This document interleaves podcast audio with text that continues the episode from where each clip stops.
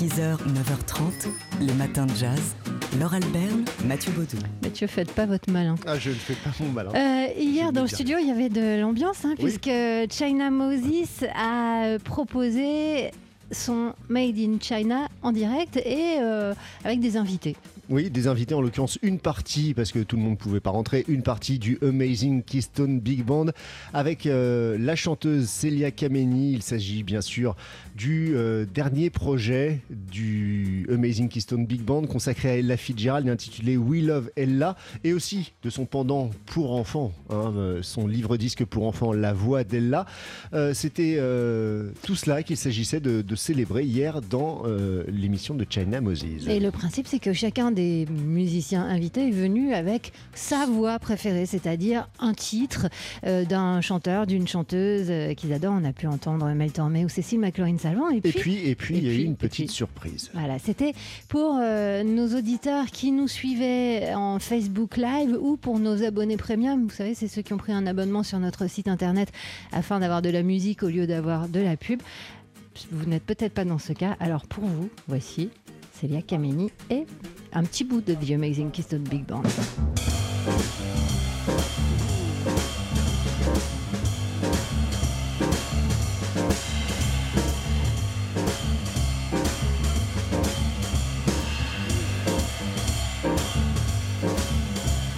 It ain't necessarily so.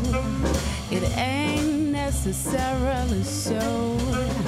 The thing that you're liable to read in the Bible, it ain't necessarily so. Little David was small, but on mine. Little David was small, but on mine. If I big Goliath who lay down and died, little David was small, but on mine. Oh, and Jonah, he a whale. Oh, Jonah,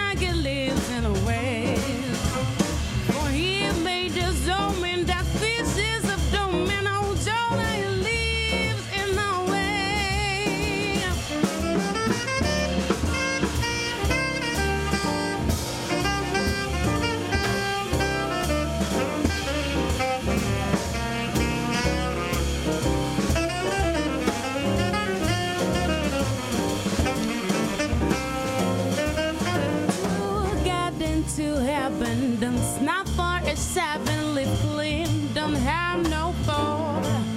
Or oh, I take this gospel whenever it's possible, but with a grain of salt. Oh, Moses was found in a stream. Oh, Moses was found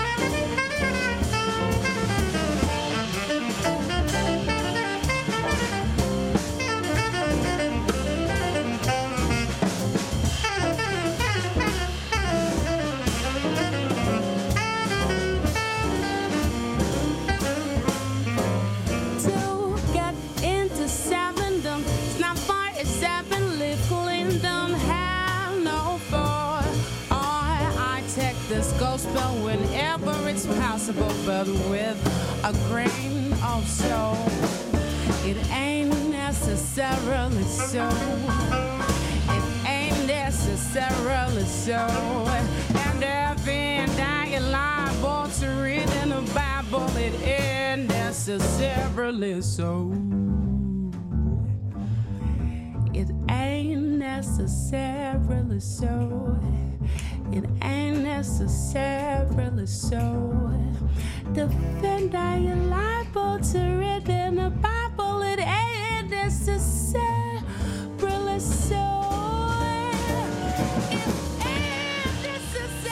C'était euh, la grande ambiance hein, hier dans le studio de TSF Jazz, donc avec euh, Célia Kameni, dont on est à peu près tous amoureux Oui. dans cette équipe, Oui. Euh, avec euh, Fred Nardin au piano, John Boutelli au saxophone, Victor Nuberg à la contrebasse et Romain Saron à la batterie, soit un bout de The Amazing Keystone Big Band, la version de poche qui était euh, donc les invités hier en direct de Made in China.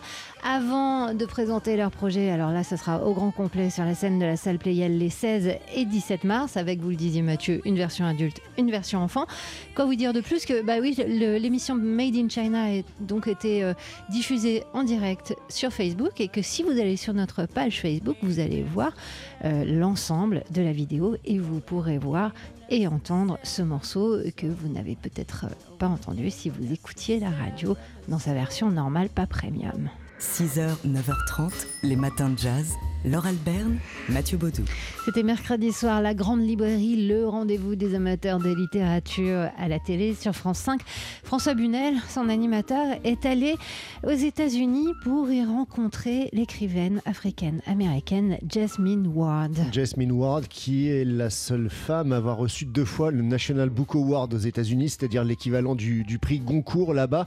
Elle vient de sortir Le Chant des Revenants, ou plutôt euh, son livre, Le Chant des Revenants. Son roman vient d'être traduit en français, un livre qui euh, nous plonge au cœur de l'Amérique et de l'Amérique du Sud des États-Unis, donc dans son Mississippi natal à James- Jasmine Ward, un pays hanté par le racisme, la ségrégation raciale.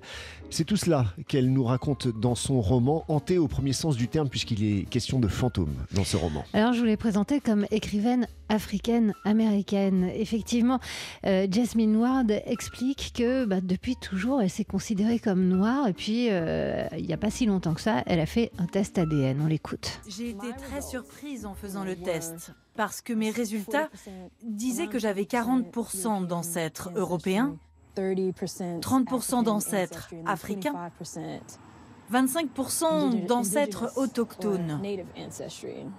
Et je ne m'y attendais pas, car j'ai grandi avec l'idée que j'étais afro-américaine et que j'étais noire, noire américaine. Et ça en dit long sur l'histoire de ce pays. Car en 1800, si vous aviez une seule goutte de sang africain, vous étiez considéré noir. Cette unique goutte colorait tout le reste. Et c'est pourquoi j'ai grandi en me considérant comme étant noire. C'est ainsi et c'est pour ça que je suis encore attachée à écrire sur ce genre de personnes et à explorer les types de problèmes que je traite dans mes fictions. Jasmine Ward, donc, euh, qui, euh, dont on peut lire Le chant des revenants. Ça nous a donné envie de, lire. hein. On l'a pas encore fait, mais je pense que c'est ce qu'on va faire pendant les vacances. Et puis on vous en parlera de ce livre à la rentrée. Donc vous pouvez voir cette interview. Ça dure euh, un quart d'heure hein, sur place chez dans elle euh, par François, Brun- par François Bunel. Vous pouvez voir donc cette interview, ce sujet dans le replay de la grande librairie dont le philosophe Michel Serres était l'invité. Et il faut voir pousser le, le- la vision de, de cette, euh, de ce replay jusqu'à sa réaction. Enfin, regardez tout parce qu'avec Michel Serres, de toute façon, c'est toujours passionnant et émouvant. Mais regardez surtout sa réaction après euh, cette rencontre avec Jasmine Ward. 6h, 9h30, les matins de jazz. Laure Alberne, Mathieu Baudou.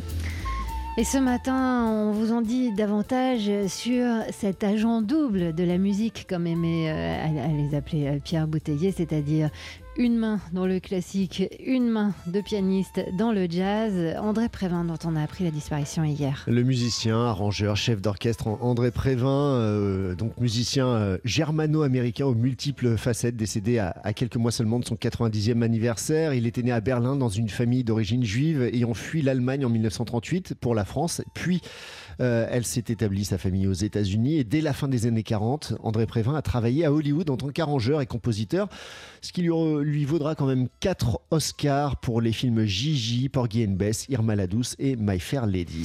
Alors, outre ses réalisations dans le classique et la musique de film, André Prévin était pianiste de jazz renommé. Alors lui, il se disait euh, amateur plutôt que pianiste de jazz, euh, interprète digne de ce nom. Enfin, vous allez entendre que comme amateur, il se posait là et il a fait, euh, il a eu de nombreuses et, et belles collaborations. Il a enregistré des dizaines d'albums. Euh, on a pu l'entendre aux côtés euh, d'Ella Fitzgerald, de Doris Day pour un album euh, magnifique, très chic qui s'intitule Duet. Euh, on l'entend Dizzy également. Gillespie, voilà. Joe Pass ou encore Oscar Peterson également. Et il y a un album qui s'intitule Four to Go, enregistré avec Herb Ellis, Shelly Manne et Ray Brown, que voici tout de suite sur TSF Jazz.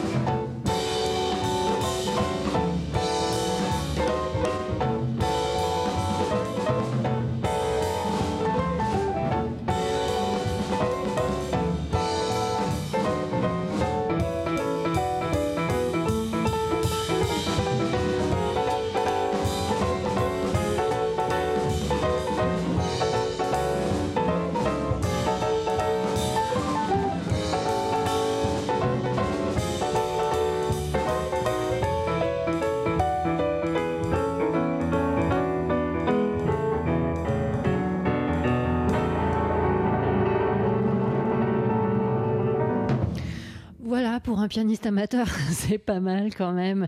Extrait donc euh, de cet album Far to Go, enregistré avec Herb Ellis, Shelly Manne et Ray Brown. Euh, C'était Oh, What a Beautiful Morning par le pianiste André Prévin, pianiste, euh, compositeur, dont on a appris la disparition hier. Et puis en lisant des choses sur André Prévin, il y a pas mal d'hommages hein, qui fleurissent un peu partout. On a appris un, un détail de sa biographie qui nous avait échappé, qu'on avait oublié en tout cas. Oui, il a été marié avec l'actrice américaine Mia Farrow, avec laquelle il a eu trois enfants naturels et adopté trois autres enfants, dont Sun Yi, qui est devenue plus tard la compagne de Woody Allen. Avec la disparition d'André Prévin, Woody Allen a donc perdu son beau-père. 6h, 9h30, les matins de jazz. Laure Alberne, Mathieu Baudou. Il y a 60 ans, nous étions le 1er mars 1959 et Miles Davis, le lendemain, allait s'apprêter à se lever et enregistrer ça.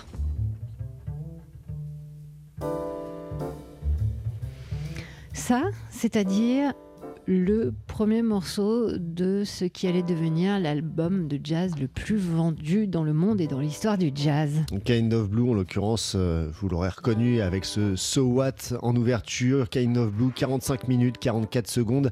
Les plus importantes ou parmi les plus importantes de l'histoire du jazz. D'abord parce que oui, c'est l'album de jazz le plus vendu de l'histoire de cette musique. Et c'est sans doute pas pour rien. Et ensuite parce que c'est le passage au jazz modal. C'est un album charnière dans la carrière de Miles Davis et, dans l'histoire du jazz également. Pour cette raison-là, Miles Davis s'éloigne du bebop pour passer donc au jazz modal. Mais au fait, euh, vous m'aviez posé une question tout à l'heure, ah euh, Laura Bern. Pourquoi cet album s'intitule Kind of Blue? Tic, tac, tic, Eh bien, c'est paraît-il. À cause de la coquetterie de Miles Davis. Voilà, Miles Davis euh, jouait avec une trompette euh, recouverte euh, d'un vernis bleu-vert, une sorte de bleu, donc Kind of Blue.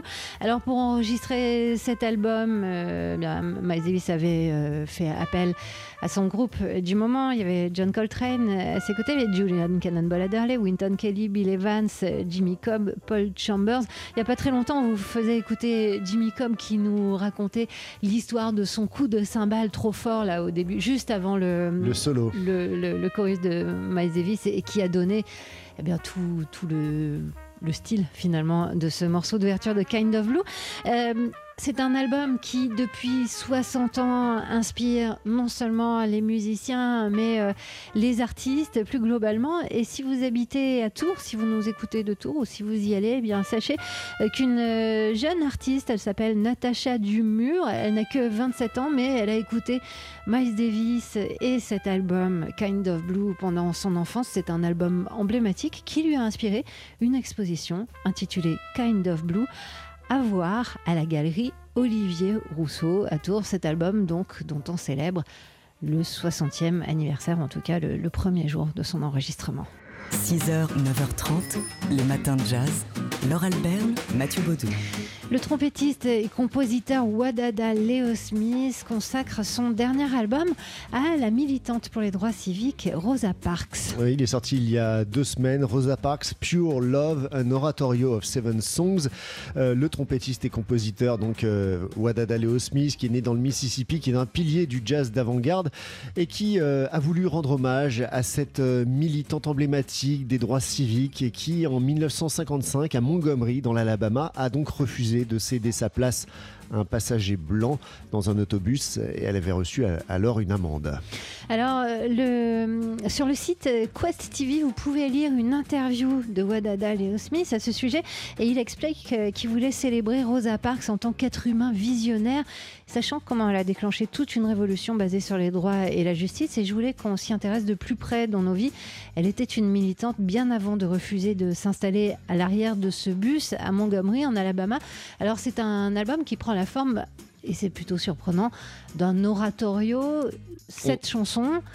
On est loin du jazz, effectivement. Hein. On est là dans, bah, dans l'oratorio. Donc, euh, hommage à, Rosa Parks, cette militante des droits civiques avant l'heure, pourrait-on dire. C'est un peu elle qui a déclenché tout ce qui a suivi ensuite dans les années 60. Donc, euh, Rosa Parks, Pure Love, un oratorio of Seven Songs de euh, Wadada Leo Smith, interview à lire dans Quest TV. Les matins de jazz.